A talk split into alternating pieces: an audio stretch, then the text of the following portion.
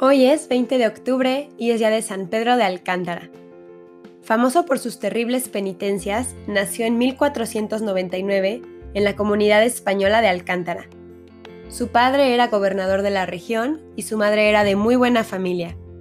Ambos se distinguían por su gran piedad y su excelente comportamiento. Estando estudiando en la Universidad de Salamanca, el santo se entusiasmó por la vida de los franciscanos debido a que los consideraba personas muy desprendidas de lo material y muy dedicadas a la vida espiritual.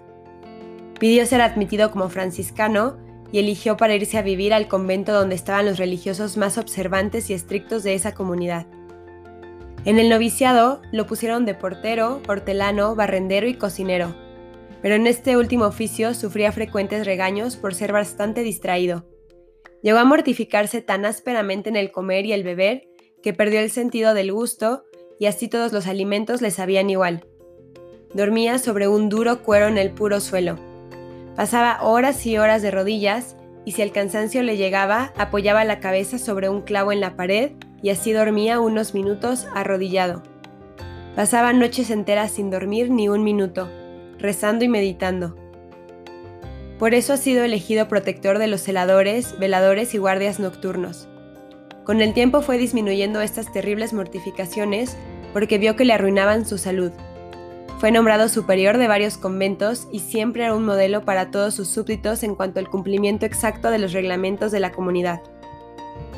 Pero el trabajo en el cual más éxitos obtenía era el de la predicación.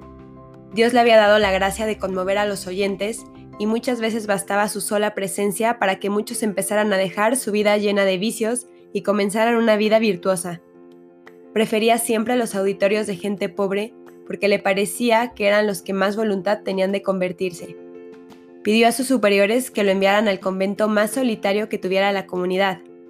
Lo mandaron al convento de Lapa, en terrenos deshabitados, y allá compuso un hermoso libro acerca de la oración, que fue sumamente estimado por Santa Teresa y San Francisco de Sales y ha sido traducido a muchos idiomas. Deseando San Pedro de Alcántara que los religiosos fueran más mortificados y se dedicaran por más tiempo a la oración y a la meditación, fundó una nueva rama de franciscanos llamados de estricta observancia. El sumo pontífice aprobó dicha congregación y pronto hubo en muchos sitios conventos dedicados a llevar a la santidad a sus religiosos por medio de una vida de gran penitencia. Los últimos años de su vida los dedicó a ayudar a Santa Teresa a la fundación de la comunidad de hermanas carmelitas que ella había fundado logrando muchos éxitos en la extensión de la comunidad carmelita. Que todos tengamos ese amor por Cristo y ese desapego a las cosas de este mundo. San Pedro de Alcántara ruega por nosotros.